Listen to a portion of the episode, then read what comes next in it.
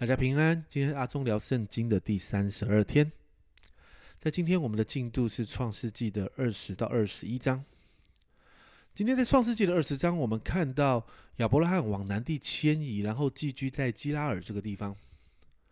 而在这个地方发生了一件我们很熟悉的事件。为什么说熟悉？因为过去同样的事情在埃及曾经发生过，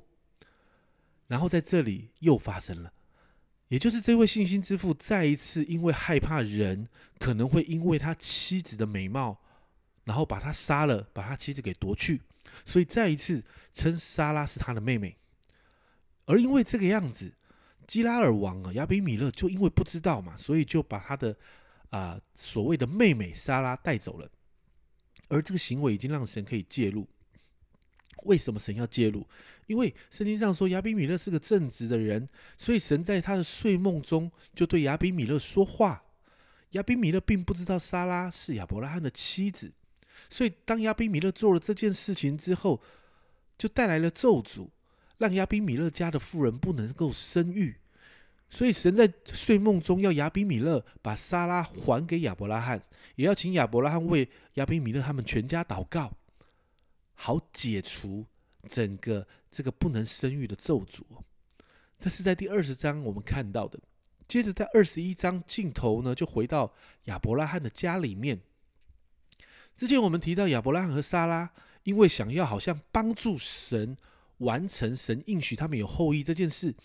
所以他们就用自己的方式，使亚伯拉罕和他的使女夏甲同房，就生下了一个孩子叫以实玛利。但这个行为。带来了后面很多的麻烦，不单单是前面所提到夏甲瞧不起他的祖母，因为怀孕了嘛，所以瞧不起他的祖母莎拉，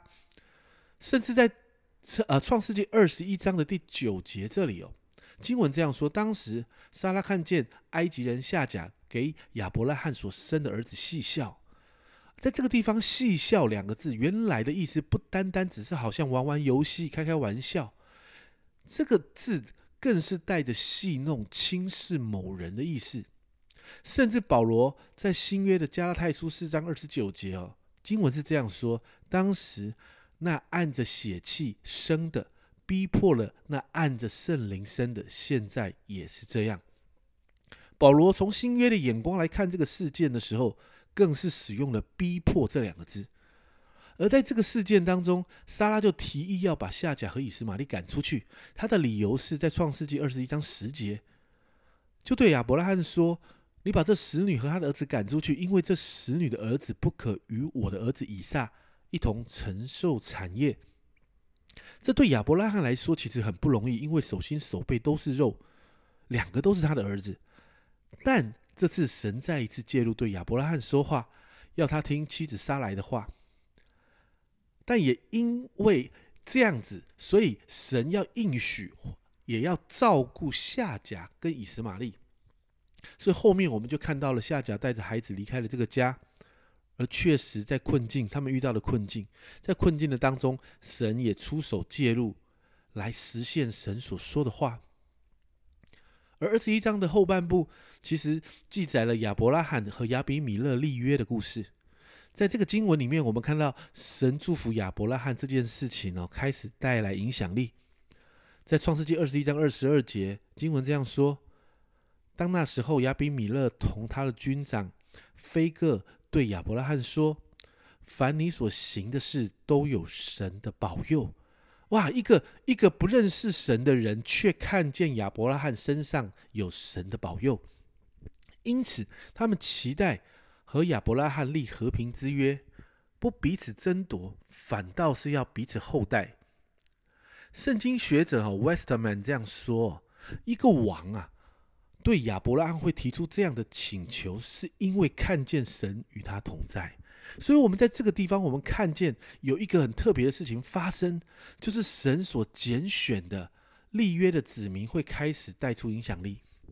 从今天这两章的经文里面，有几个部分我们可以学习哦。首先，亚伯拉罕在基拉尔这个事件里面，这不是第一次发生。亚伯拉罕再一次在这个关卡上卡住，但神仍然有恩典，神拣选亚伯拉罕，所以神看重他婚姻的圣洁。所以神也介入在这当中，在这个事件里面，我们看见我们这一群与神立约的百姓，我们需要在婚姻，特别是在一些关系上面，我们必须保持圣洁，因为神看重这个，神也喜悦这样的事。第二个，在以撒与以实玛利之间，以撒才是神在救恩血脉里面所预备的人。